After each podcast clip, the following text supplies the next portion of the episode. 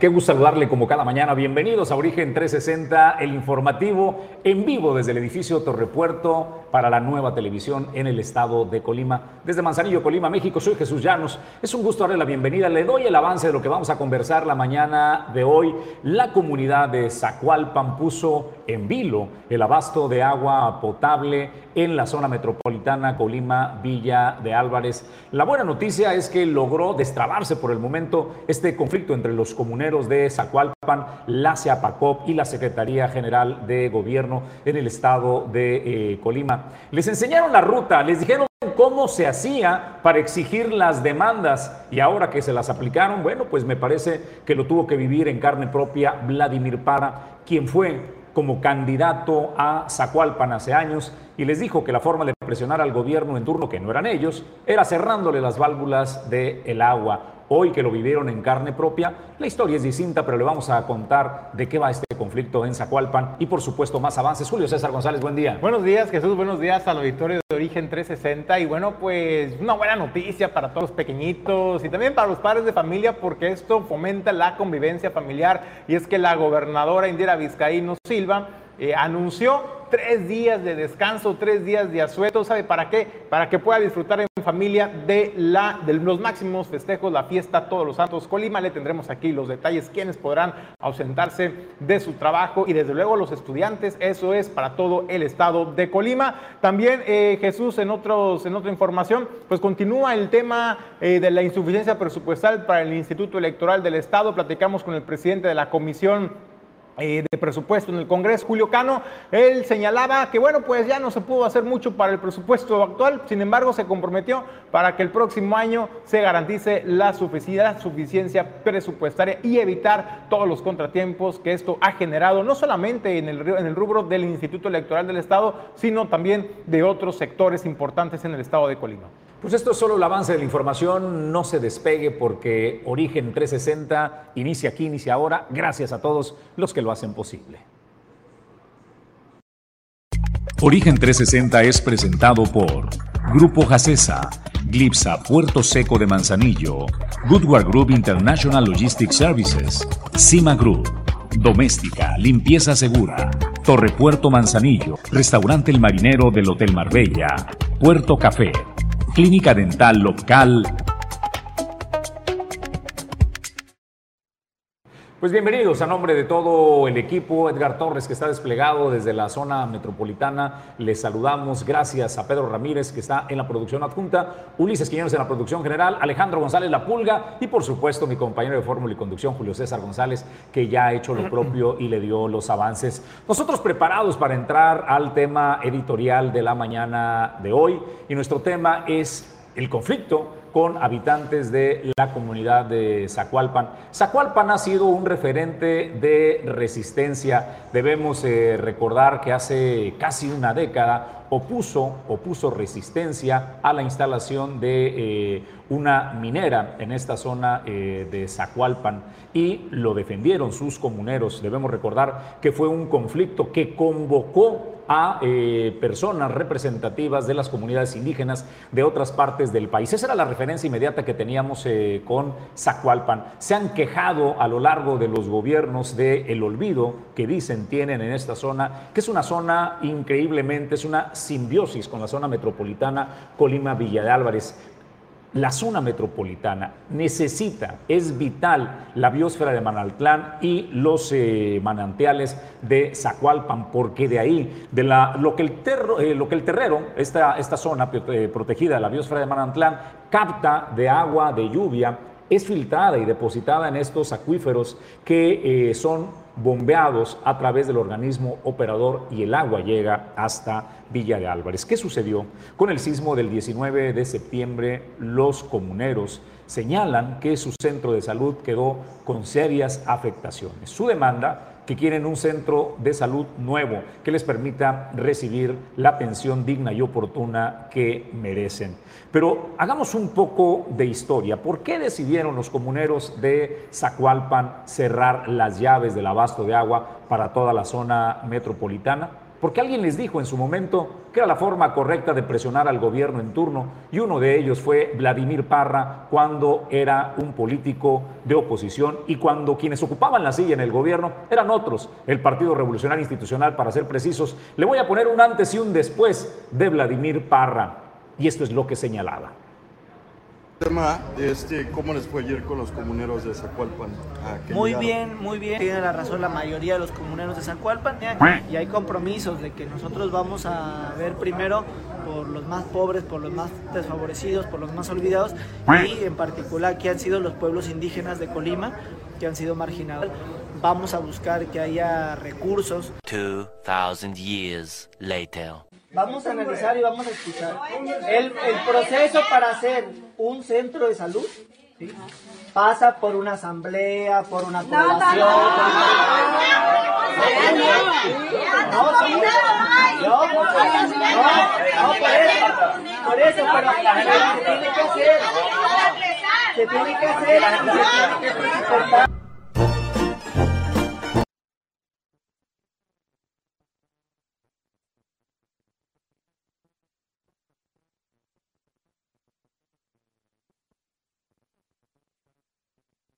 El gobierno en la silla y a los comuneros que antes les decía que la vía de la manifestación, la cerrada de válvulas para el abasto de agua a la zona metropolitana era la forma eh, correcta, pues ahora se le aplicaron Julio César González y le tocó vivirlo en carne propia. Cuando lo mandan a negociar, eh, la gobernadora Indira Vizcaíno, en conjunto con la secretaria general de gobierno, pues encuentra oposición por parte de estos comuneros de Zacualpan, que lo que piden es un centro de salud. Oye, pues debería estar orgulloso Vladimir Parra, ¿no? Les enseñó bien a los comuneros de Zacualpan, les enseñó el caminito de cómo presionar al gobierno en turno para poder lograr aquellas gestiones. Pero ¿sabes qué llama la atención, Jesús? Que este problema de, agua que se vivió parcialmente, y digo parcialmente en la zona metropolitana Colima, Villa de Álvarez, porque eh, el abasto a la ciudad tanto de Villa como de Colima se logró a los pozos que se tienen en el resto de los municipios y con eso se estuvo abasteciendo a la población. Fue mínima la afectación a como se pudo haber eh, derivado después de las, del cierre de estas válvulas de Zacualpan Jesús. Sin embargo, llama la atención que este problema se pudo evitar, pudo no trascender a mayores. Sin embargo, la necedad, y hay que decirlo, la necedad y la soberbia de Vladimir Parra Barragán de negarse a recibir a los comuneros de Zacualpan que tenían semanas pidiendo audiencia con el director eh, de Ciapacop pero también con las autoridades para poderles plantear sus inquietudes y las necesidades que tenían y sin embargo pues encontraron oficinas y dependencias de puertas cerradas y es por ello que recurrieron a esta medida de presión que sobra decirlo también y reiterar pues fue, fue eh, obviamente instruida por el entonces diputado, hoy director de Zapacop, Vladimir Parra Barragán. Ahora, hay que decir una cosa, Jesús. Me parece que lo que vive Zacualpan es muy similar a lo que vive, por ejemplo, Armería o el puerto de Manzanillo, cuando sabemos que, por ejemplo, la mayoría del líquido que abastece Manzanillo viene del acueducto de Armería, viene de Armería y Armería no recibe ningún beneficio directamente por este servicio que presta al, al municipio de Manzanillo. Lo mismo pasa, por ejemplo, con el Zacualpan, que de ellos depende, de esta comunidad depende el abasto del vital líquido para los municipios de Colima y Villa de Álvarez. Miles de familias, miles de habitantes y no se les ha hecho justicia. Siempre se habla que cuando un municipio, una entidad, un estado eh, representa grandes intereses para la federación o del municipio hacia el estado, eh, se le tiene que dar mayores beneficios, obras compensatorias, obras complementarias para poder acrecentar la infraestructura y mejorar la calidad de vida. Zacualpan tiene años, Jesús, que no tiene una obra de infraestructura digna que venga a cambiar la realidad de los habitantes de Zacualpan. Y hoy en día es justo este reclamo el que dicen. ¿Qué dicen las autoridades de infraestructura del gobierno del estado? Bueno, que revisaron el centro de salud y que no tiene ningún daño estructural y que puede seguir funcionando. A decir de los comuneros y de los habitantes de Zacualpan, pues merecen, merecen instalaciones dignas y un servicio pues de calidad para la población. Y me parece, Jesús, que están pidiendo lo mínimo, lo mínimo que pueden exigir los comuneros para todo lo que brindan a la zona metropolitana de Colima y Villa de Álvarez. La noticia eh, buena, pues es que abrieron las válvulas eh, la tarde de ayer, el abasto está ya eh, para esta zona metropolitana. Pero está latente el conflicto si no logran resolver de fondo, porque lo que les dieron fue un poco de consuelo diciendo, oigan, pues ahí está el centro, el centro de salud, les jala como está, los daños no son como ustedes dicen que están, Pero si no convencen a los comuneros de eh, Zacualpan, el conflicto podría revivirse porque también han entendido una cosa, que es la vía, que es la solución para que sus demandas sean atendidas, la presión y los tienen en las manos tienen en sus manos la válvula a la que la cierran, Julio César González, y se hacen escuchar. Pues ya encontraron el camino, Jesús. Yo me pregunto, el tema de salud es un tema solamente pendiente para Zacualpan. ¿eh? Hay un centro de salud, a decir de los comuneros, no está, toda, no, no está al 100%. Pero ¿qué, hay de vialidades, por ejemplo, de centros deportivos? ¿Qué hay eh, de infraestructura urbana en Zacualpan, por ejemplo? Entonces me parece que han encontrado han encontrado la brecha en la cual pues se pueden volver un problema constante para los gobiernos tanto municipales como estatales. Vamos a otros temas, de más información, Julio César. ¿Qué tenemos? Buenas noticias para los estudiantes. Oye, buenas noticias, Jesús, qué bárbaro, porque la gobernadora Indira Vizcaíno Silva anunció el día de ayer, acompañada de Adolfo Núñez, el secretario de Educación y Cultura del gobierno del estado, que serán tres días de asueto los que se les estará entregando a todos los estudiantes en el estado de Colima y también a trabajadores de funciones o dependencias o áreas no esenciales. Estamos hablando, Jesús, que se les va a dar a partir del 31 de octubre al miércoles 2 de noviembre y esto es para que puedan disfrutar de eh, los máximos festejos de los colimenses, la Feria Todos Santos Colima. Y bueno, pues es importante mencionar que solamente van a descansar aquellas áreas o funcionarios o trabajadores de áreas no prioritarias, es decir, salud, eh, protección civil, municipal y seguridad pública de cajón, ellos siguen trabajando, pero el resto de dependencias y de otras áreas que no son de prioritarias de atención a la población, eso sí se podrán tomar estos tres días de asueto, que créame,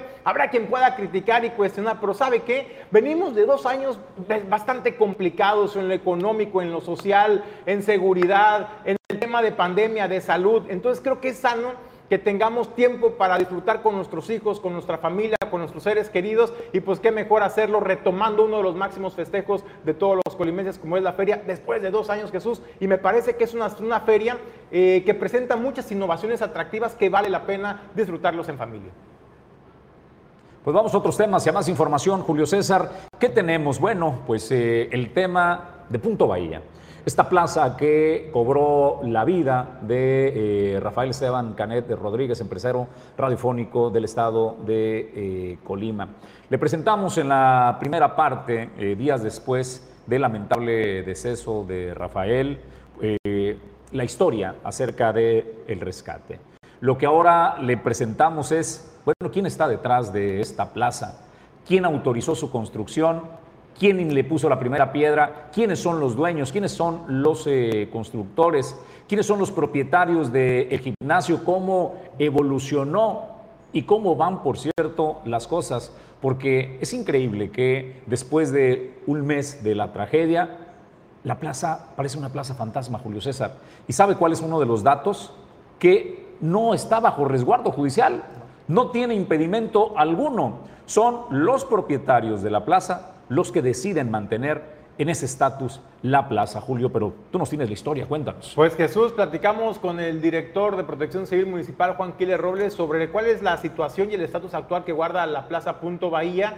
Sabemos que si usted transita por el bulevar está con unas cintas donde prohíben que la gente se acerque a cierta distancia de la plaza, pero esto es por seguridad. Sin embargo, el director de Protección Civil nos puntualizaba que la plaza no se encuentra bajo resguardo ni de la Fiscalía, ni del Ayuntamiento, ni siquiera de Protección Civil Municipal, sino que se encuentra bajo resguardo de los mismos propietarios o administradores de la plaza Punto Bahía. Son ellos quienes determinan eh, si los locatarios pueden ingresar incluso a hacer algún retiro de sus mercancías, de sus productos. Eh, y bueno, pues esta es la información donde señalaba que ya está venciendo el plazo para que se pueda dar a conocer este dictamen sobre la Plaza Punto Bahía, sobre eh, la seguridad de su estructura. Y dice Juan Quiles Robles, estamos a días de que se vence este plazo y tienen que dar a conocer cuál es el dictamen que ellos están realizando respecto a la seguridad de este inmueble. Esto es lo que informaba Juan Quiles Robles.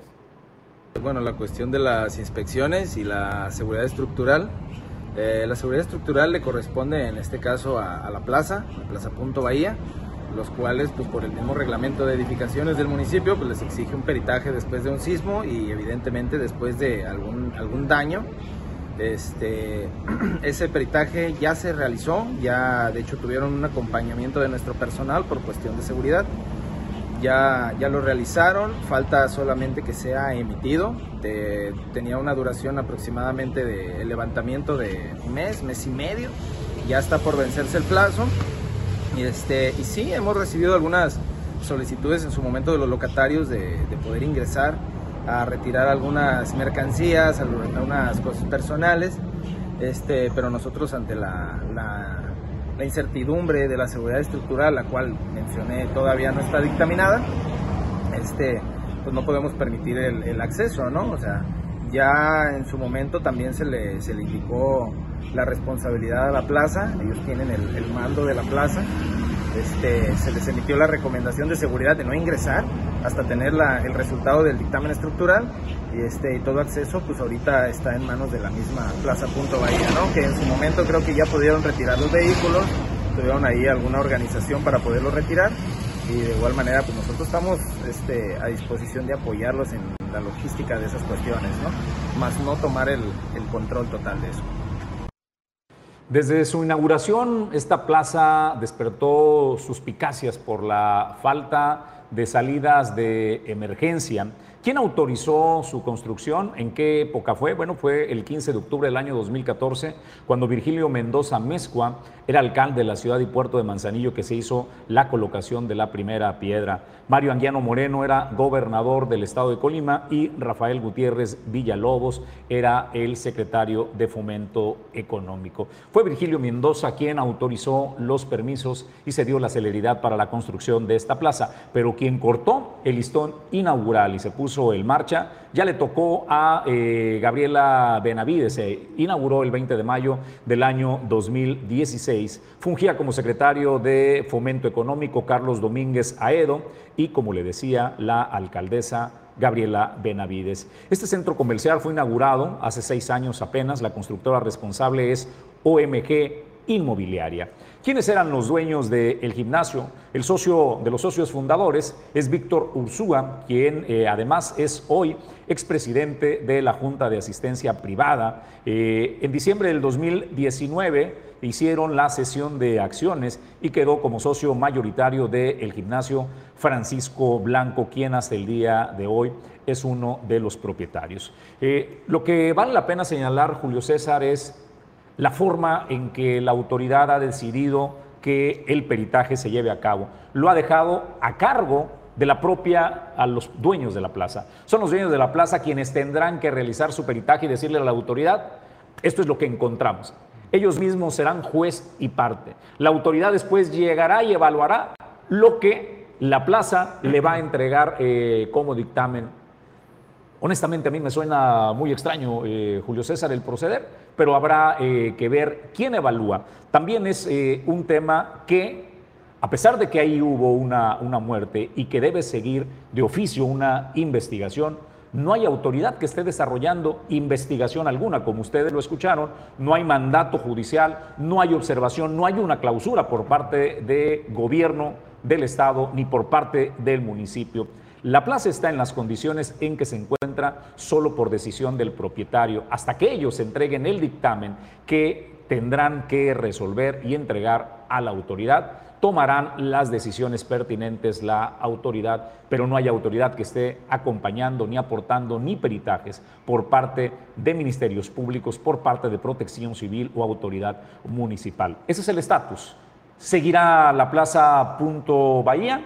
Pues dependerá del peritaje que entregue los dueños de esta plaza y lo que la voluntad de la autoridad municipal Julio César González determine. Así es, Jesús. Y algo que tiene que ser de interés y de preocupación general de la población es el que también se transparente este peritaje que se realice y que se presente a las autoridades, sea también presentado a la población. ¿Y sabe por qué?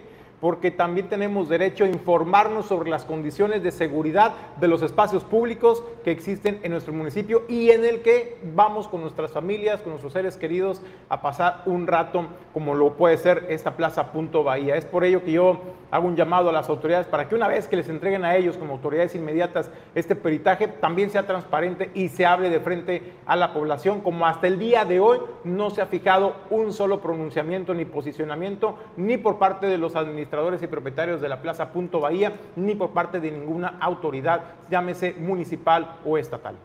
Gracias, Julio César. Eh, vamos a esperar qué es lo que determine entonces este peritaje. Vamos a más información. Colibecas está en la recta final de la entrega de computadoras, de uniformes y mochilas. Edgar Torres con este reporte. Un avance del 97% en la entrega de computadoras reporta la Secretaría de Bienestar, Inclusión Social y Mujeres, que encabeza Dulce Huerta Araiza, quien señala que solamente resta la entrega de alrededor de 4.000 computadoras de las 32.000 que contempla este programa para los estudiantes de educación secundaria.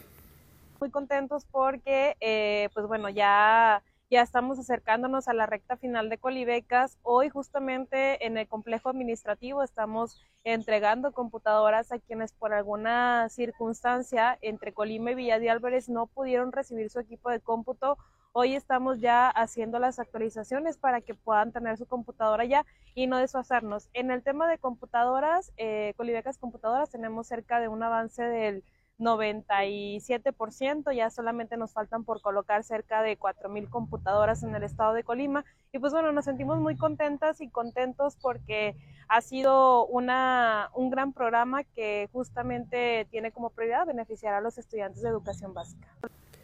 Respecto a la entrega de uniformes, abundó en que se tiene un avance del 90% en este beneficio, que incluye a todos los estudiantes de nivel básico. Explicó que el atraso tiene que ver también con los alumnos que fueron inscritos al programa posterior a la fecha establecida. En Colibecas Uniformes ya estamos haciendo la distribución precisamente en secundaria, que es lo que, lo que falta por cubrir. Llevamos cerca de un 90% de avance. Nos falta el municipio de Manzanillo ya estamos en condiciones también para poder ir entregando precisamente los uniformes a quienes hagan falta, pero también se trabaja en las incidencias, que son aquellos estudiantes de primer ingreso que eh, por alguna circunstancia no estuvieron validados durante el proceso de producción de los uniformes. Ya ahorita ya nos estamos poniendo también al corriente con ellos para que a la brevedad posible puedan tener sus uniformes. En cuanto a la entrega de mochilas y útiles escolares, aceptó que el sismo significó un atraso en las labores de entrega que se espera finalice en el mes de noviembre.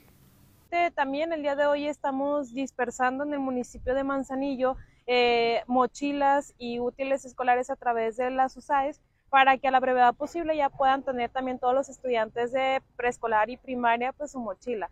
Eh, efectivamente nos tuvimos un pequeño atraso por lo que pasó del sismo y demás, pero la, la prioridad ahorita es poder cumplir ya todo el estado y que a más tardar el 5 de noviembre esté todo cubierto a la brevedad y pues bueno, que ya todos cuenten con su colibecas, mochilas y útiles escolares. ¿Qué porcentaje es el que falta? Por último, adelantó que una vez completado el programa de Colibecas, darán a conocer nuevos proyectos a la brevedad. Para Origen 360 informó Edgar Torres Velázquez. Pues que Laida Sansores ya había anunciado que siempre sí le entraba al tema de Ricardo Monreal y que iba a exhibir eh, conversaciones que revelaban y pintaban a Ricardo Monreal haciendo acuerdos en lo oscuro y para su beneficio personal. Bueno, pues lo presentó el día de ayer. ¿De qué va lo que presentó Laida Sansores? Pues eh, conversaciones. Debemos recordar que hoy día Laida Sansores es la única persona moralmente y judicialmente autorizada por el mismo presidente de la República para que el espionaje sea validado y además exhibido sin consecuencia alguna. Porque lo que Laida Sansores ha venido presentando es la obtención ilegal de audios, de conversaciones privadas que las ha convertido en pública y que hasta ahora nadie hemos cuestionado el origen. Todos nos hemos concentrado en el resultado. ¿En qué? En el morbo de qué está presentando Laida Sansores. No hay una sola investigación por parte de una autoridad judicial que le pregunte Julio César González a Laida Sansores de dónde sacó usted estas conversaciones en teoría eh, privadas. Se sospecha quién se las está entregando y es algo más que evidente. Y cuando un presidente te dice, bueno, pues es que Laida tiene la calidad moral para poder señalar lo que quiera y me parece que pues no es correcto lo que está haciendo, eh, en el tema de exhibir audios, en el caso particular de Ricardo Monreal, pero ante lo que estamos es la legitimación de eh, el espionaje y lo que presentó ahora de Ricardo Monreal. Es conversación con el líder del Partido Revolucionario Institucional, Alejandro Moreno, en donde Alejandro Moreno pide la ayuda del senador de la República, Ricardo Monreal, para que sus bienes no le sean incautados porque se ha enterado que emprenderán una persecución contra los bienes de Amlito Moreno. Y eso fue lo que reveló Laida Sansores. Amigo, solo preguntarte, ¿sí promoviste amparo por el tema que comentamos? Hermano, el único amparo que se promovió bueno, aquí está el eh, video, que es una producción que realiza Martes del Jaguar de Laida Sansores y eh, que es actuado, vaya, es texto lo que presenta, pero decidieron eh, ponerle voces para dramatizar la conversación de WhatsApp que se sostuvo y lo que escuchará es estas voces que fueron realizadas con el propósito de poder poner el contexto de la conversación. Ahora, llama la atención Jesús y una de las interrogantes es, ¿de dónde saca Laira Sansores estos videos? Porque pues ya lo trae desde tiempo atrás exhibiendo a Lito Moreno un día sí y al otro también. Ahora lo hace con el senador eh, Monreal. Lo que llama la atención Jesús es que Laira Sansores dice, a ver, yo no genero ningún espionaje, no tengo ningún software para espionar a la gente, ni mucho menos al senador, tampoco al dirigente del Revolucionario Institucional en México, pero es información que me llega, pero advierte, y así como esto es un fragmento de los más de 800 videos que tengo en mi poder de conversaciones que ha sostenido tanto Alejandro Moreno, el dirigente nacional del PRI, como también el senador eh, Monreal, con diferentes personajes, incluso de la casta política, pero también algunos empresarios. Y esa es la bomba que lanza Laida Sansores. Dice, esto es información que me llegó a mí. Y bueno, pues yo en un acto de transparencia y responsabilidad de combate a la corrupción, pues lo tengo que dar a conocer a la gente, pero no es que le esté haciendo yo la guerra sucia al senador Monreal en su camino a la presidencia como corcholata, porque o que le esté limpiando el camino a otros candidatos directamente, hay que decirlo a Claudia Sheinbaum, que pues Claudia Sheinbaum es la más contenta, Jesús, hay que decirlo, porque tan pronto empezó la exhibidera de Monreal, pues ella salió a respaldar a Laida Sansores y dijo, yo apoyo a Laida Sansores, yo soy Team Laida Sansores. Entonces, pues sí, claro que deja, deja entrever que la guerra sucia se está orquestando no del exterior de Morena, sino desde el interior de Morena. La guerra sucia es palpable y todo es el poder, la lucha por el poder por el poder nada más eso. Bueno, pues eh, el señor productor adjunto nos dice que le vamos a quedar de ver el, video, eh, que bueno, ha sido ampliamente difundida en las redes eh, sociales de la propia gobernadora, Laida Sansores, pero en esencia la conversación trata de los acuerdos entre Ricardo Monreal, en donde le ayudó a tramitar un amparo para permitir la conservación, la conservación de los bienes del el líder del Partido Revolucionario Institucional, Amlito Moreno, y luego el acuerdo de caballeros que terminó rompiéndose en un pacto donde había la negociación para que el hermano de Ricardo Monreal, hoy gobernador de Zacatecas, se fuera por la libre y lo que es más, consiguieran ir en coalición el Partido Revolucionario Institucional y el Movimiento Regeneración Nacional en eh, Zacatecas, cosa que al final del camino eh, no sucedió y se llamó traicionado eh, Ricardo Monreal. En esencia, eso es lo que exhibe este video, Julio. ¿Un dato para agregar? No, nada más, pues eso es lo que dice la idea Sansores en los martes del Jaguar. Pero ¿qué cree? Vamos a tener miércoles de León. Y es que así lo dio a conocer el asesor particular y secretario del senador Monreal, quien eh, señaló que así como Laida Sansores, la gobernadora de Campeche, lanzó el martes del jaguar y está amenazando con seguir exhibiendo pues al senador, bueno, pues también ellos tienen herramientas y argumentos para poder evidenciar algunas cuestiones pues no tan honorables como lo enarbola la cuarta transformación de la gobernadora de Campeche, Laida Sansores, y advirtió que será el miércoles de León. Esto lo señaló eh, Alejandro Díez Durán, quien es el consejero político del senador. Y bueno, ¿de qué va el miércoles de León? Bueno, pues así como el martes del Jaguar, el primer capítulo del miércoles de León tendrá, tendrá fecha el día de hoy, arranca ya y vamos a esperar pues qué sorpresa le tienen guardada a la gobernadora de Campeche, Laida Sansores, pero créame que esto apenas empieza esta película. ¿eh? Pues nosotros eh, tenemos que ir a una pausa, es breve, al regreso estaremos eh, conversando porque ya nos acompaña en el estudio y en unos instantes más vamos a conversar con la médico veterinario zootecnista Zaira Telles Gómez el resultado de la primera jornada gratuita de esterilización de perros y gatos. No se vaya, esto es Origen 360, la información desde todos los ángulos.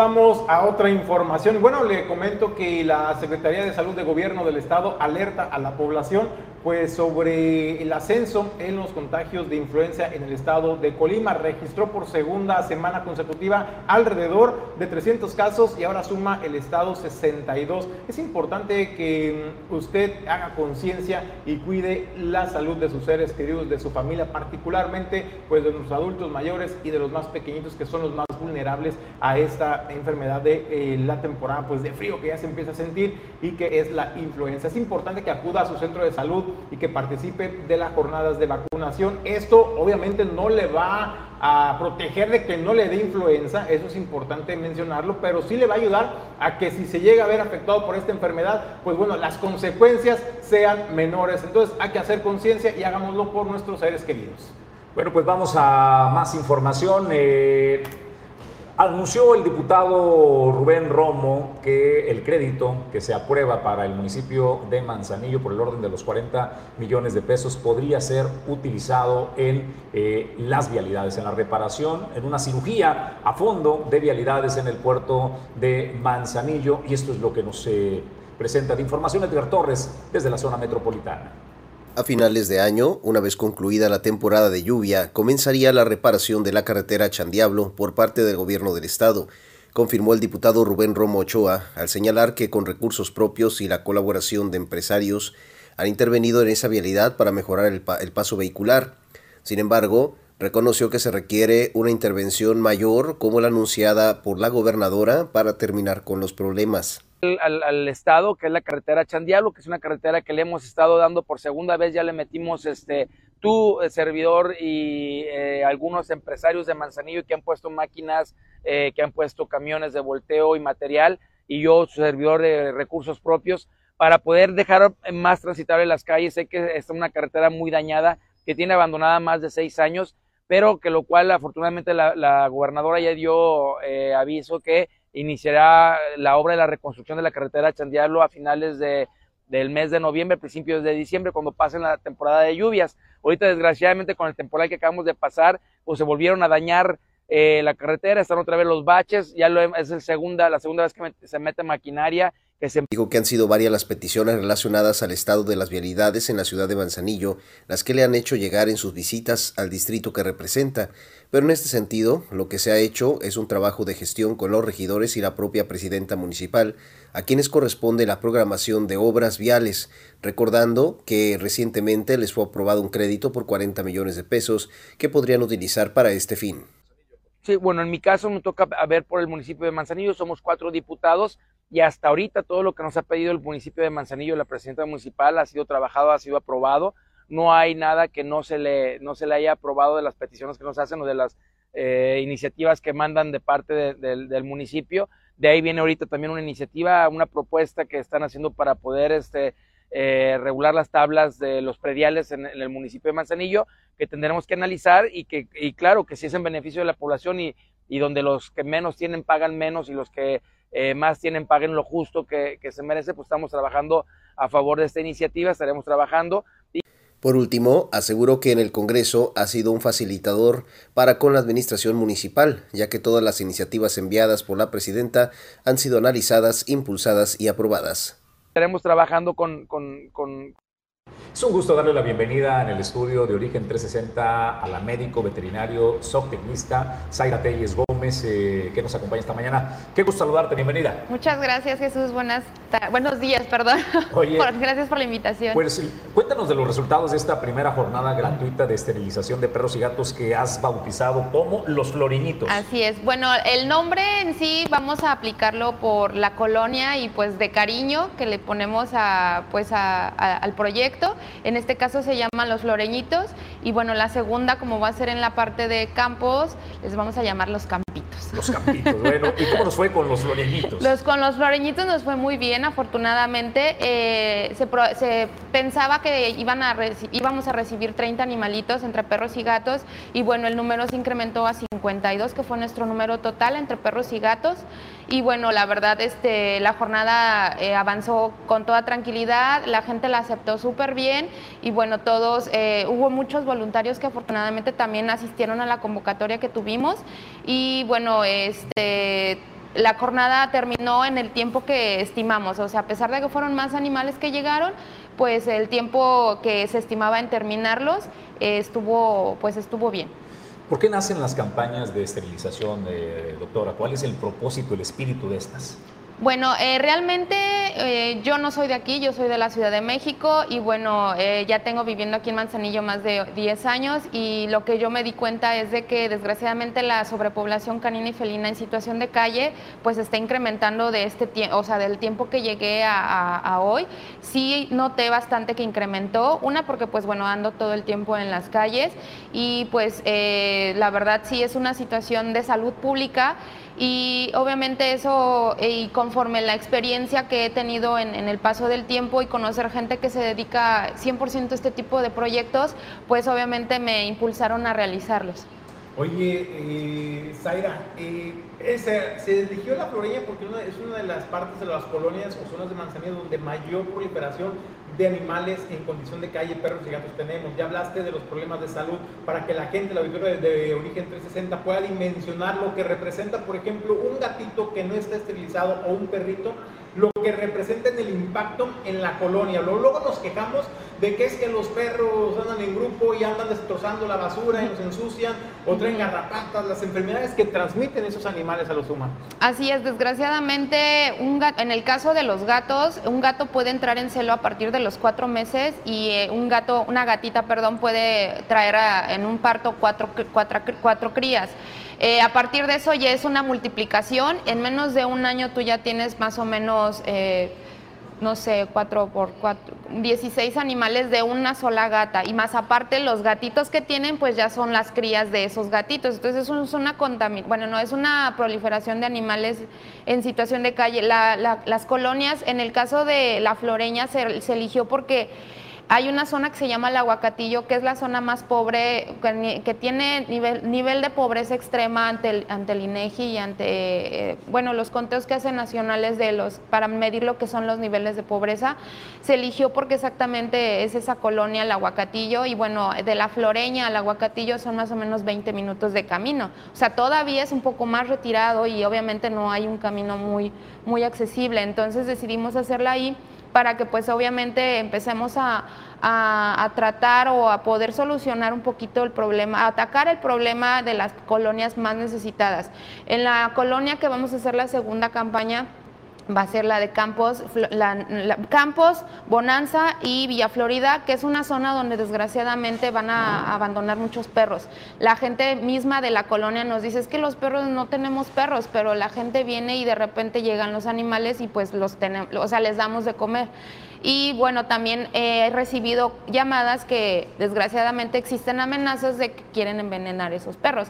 Entonces aquí pues sí es preocupante porque también ya están atentando contra la vida de los animales, que ahorita bueno en el estado ya se modificó la ley de bienestar animal y obviamente ese tipo de ese tipo de situaciones ya digo, se está trabajando. Exacto, ya es un delito. Entonces, la persona que intente eh, envenenar o que lo ha hecho, eh, se, puede, o sea, se puede castigar o más bien si lleva una multa, un castigo o hasta la cárcel. Debemos, podemos poner el ejemplo de lo que ya sucedió, ¿eh? Así este, de estos dos perros rescatistas que eh, pues fueron, eh, fueron envenenados. Envenenados, sí. Y que es el primer caso que tenemos de una condena en el, país por maltrato animal. Así es. Fue en el estado de Querétaro. Unos colegas, eh, afortunadamente, no, no, siempre estuvieron al pie, al pie, al pie y, bueno, apoyaron al, propietario que era una persona que se dedicaba, se dedicaba a protección civil del Estado y bueno, este, no dejaron, como que no quitaron el dedo del renglón y afortunadamente fue, fue es el primer caso que espero que sea el ejemplo para todo México.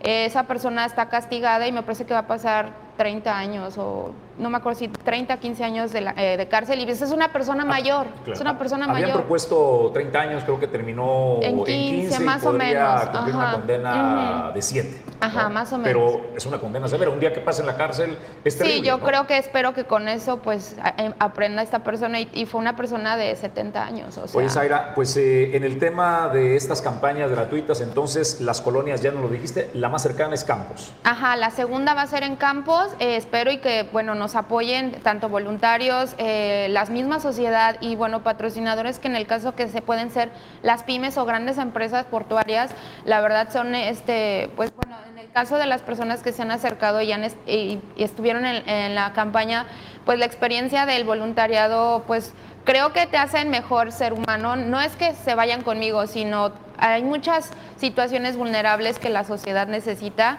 y bueno, tú el apoyar a algún tipo de movimiento animalista, no sé, de niños, de ancianos, pues creo que es, parte del, del ser humano, ¿no? El apoyar. Bueno, pues eh, ¿cómo te contactamos, doctor? ¿Y quiénes pueden participar en esta campaña? ¿Y algún requisito?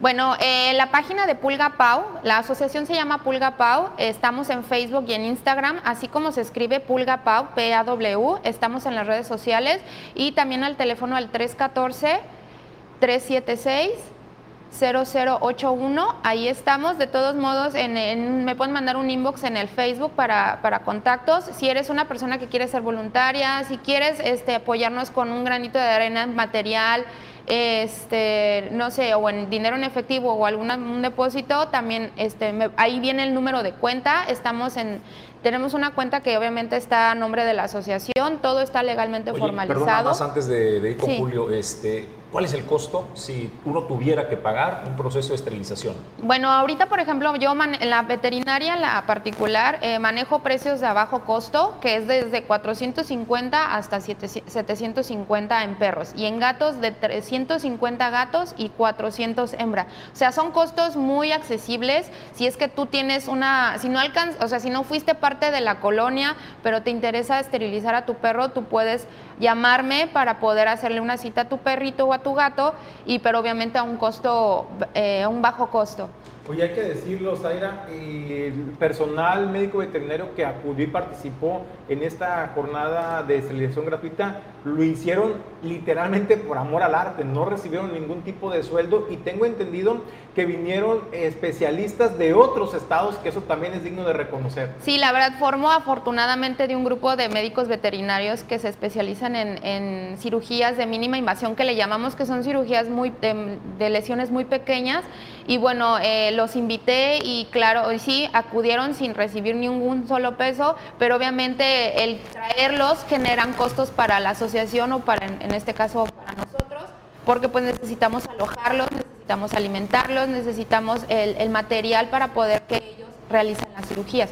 Pero sí realmente este el hecho de que vengan eh, y no, no nos no generen honorarios, pues la verdad sí es un, un gran apoyo. Bueno, pues ahí ese granito de arena que están poniendo ustedes, lo que yo decía la vez pasada, lo que nos toca como sociedad es aprovechar estas campañas que no nos cuestan y tener esa sensibilidad y esa empatía con nuestros animalitos o animales de la calle particularmente. A ver, señor, señora, si usted se queja de que ve un gato en la calle, un perro en la calle, que no le gusta, que luego va y des- desbarata la basura o de repente ya van con toda la, ca- la camada de perritos, pues agárrelos y llévelos a esterilizar a esta campaña. ¿Ya tienen fecha, eh, Zaira? Todavía no, apenas vamos a detallar los, las, las fechas, pero es como, yo espero que sea a finales de enero.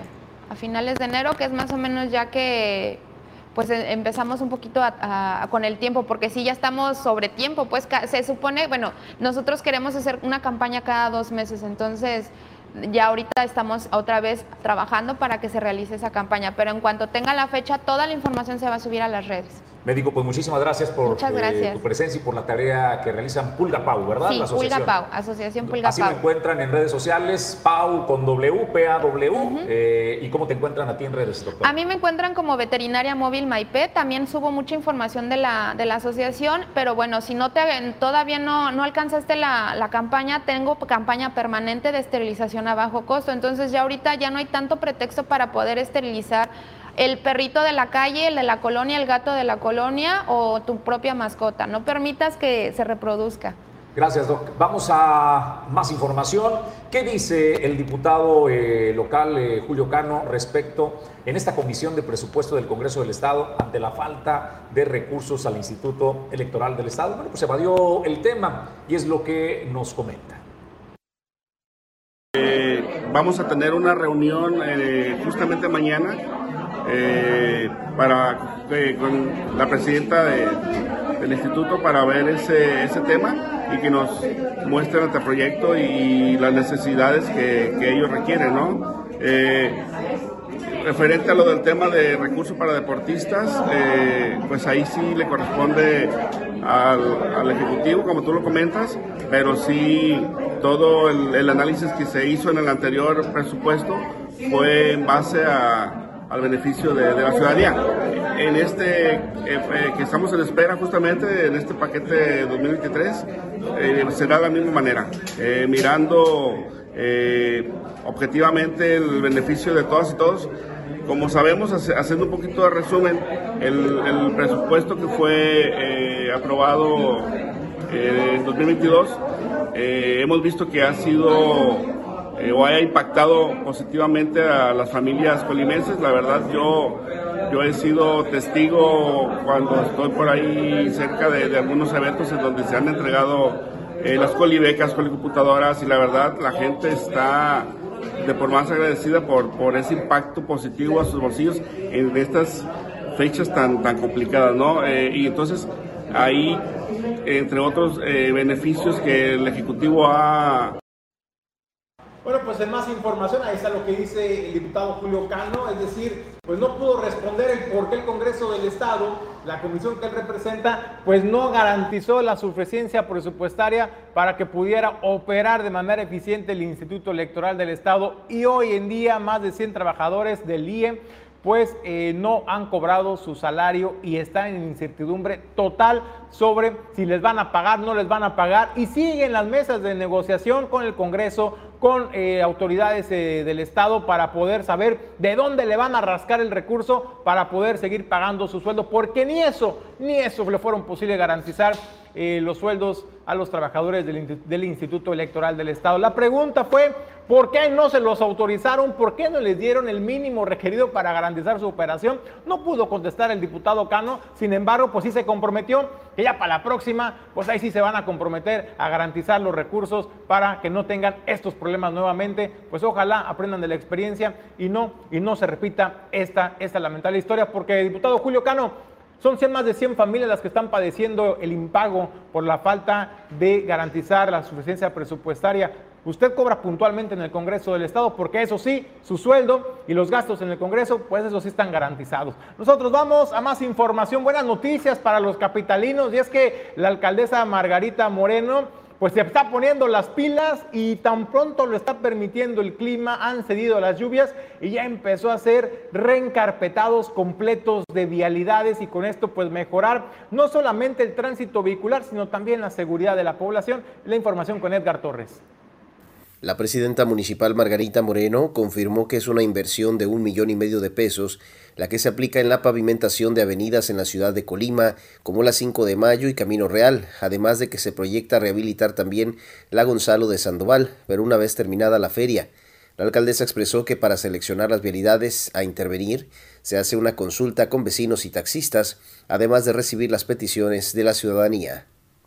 Esperemos que ya quede esta semana. Realmente estamos, este, es una técnica que es muy rápido, lo cual pues no también permite avanzar y no dar tanta molestia. Les pedimos, por supuesto, a los habitantes de aquí de la 5 de mayo que nos tengan paciencia, pero realmente vamos muy, muy, muy rápido. Si ustedes han pasado por la Camino Real, la verdad vamos rapidísimo y sin hacer también tanto como han cambiado las técnicas, sin hacer tan, pues, que no se vea tan sucio, ¿no? Entonces, ahí vamos, estoy muy contenta gracias a mi equipo. Aquí está el arquitecto Omar Cruz de Obra Pública y realmente estamos haciendo un esfuerzo para cumplir todos nuestros compromisos. ¿Tienen ya contemplado?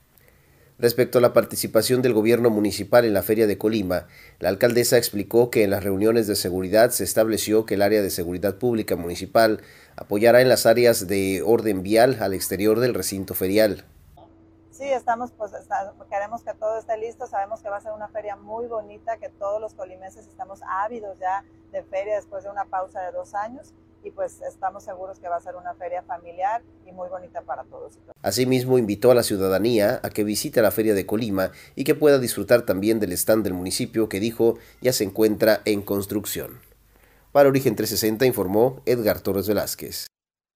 Muchas gracias a Edgar Torres Velázquez por la información. Bueno, pues ahí está la información mm, que dice la alcaldesa. Bueno, pues ya estamos trabajando para eh, la rehabilitación integral de las vialidades. Pues ojalá, ¿no? Ojalá con esa visión de hacer calles completas y no solamente parches, eh, tuvieran esa sensibilidad también el resto de los gobernantes en nuestro estado de Colima. Vamos nosotros a otros temas y es que hoy es miércoles, miércoles de Origen de tu Salud con el doctor Gustavo Mellón Cházaro, a quien tengo el gusto de saludar. Doctor, ¿cómo estás? Muy buenos días. Hola, muy buenos días, Julio. Hoy traemos información útil para la salud de todos los internautas que nos siguen.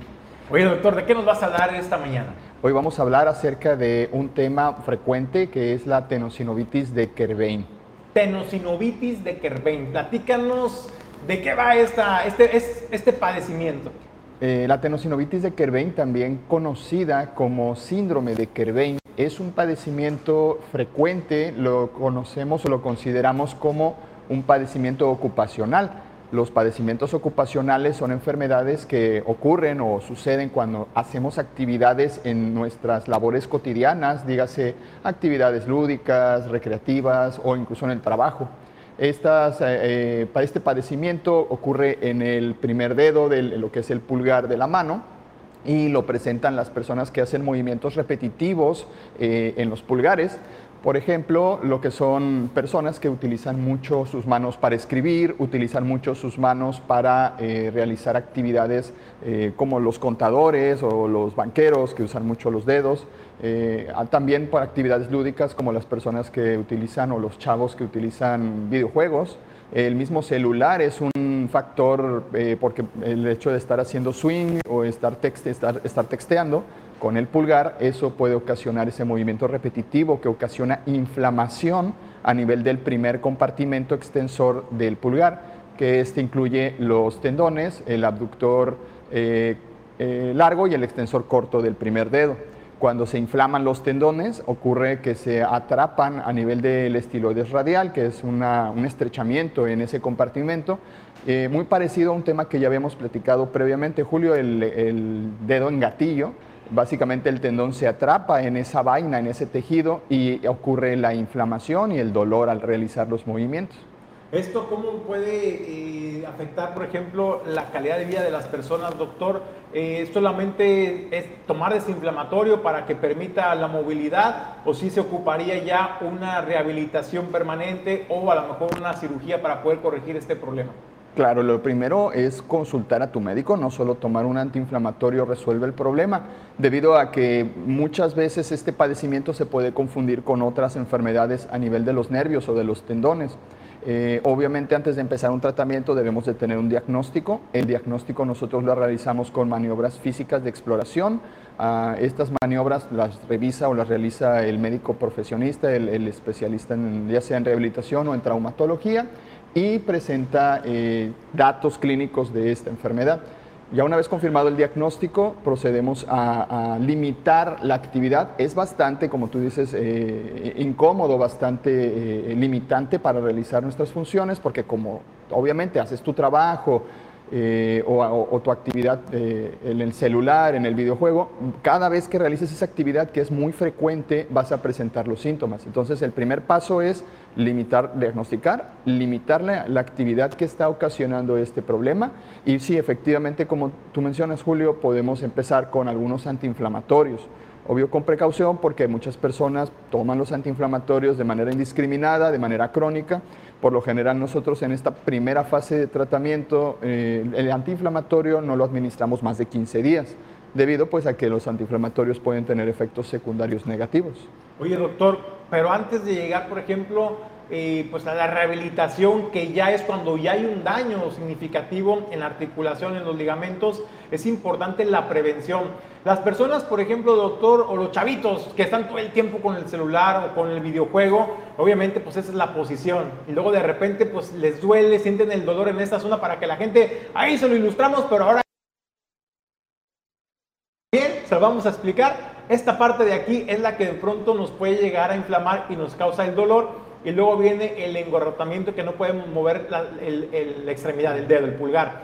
¿Cómo hacerle, doctor, por ejemplo, los que estamos todo el tiempo en la computadora escribiendo, los que están contando constantemente pues, dinero, eh, para poder hacer algunas, algunos estiramientos o ejercicios que nos puedan evitar desarrollar este padecimiento? Aquí la, la indicación eh, preventiva más importante que debemos de realizar es cuando estamos haciendo alguna de estas actividades, debemos de reposar mm, un momento obvio, también cuando usamos algunos aparatos, algunos eh, tipos de, controles para los videojuegos, los mouse, los ratones, eh, deben de tener ciertas características para evitar que nos estemos lastimando.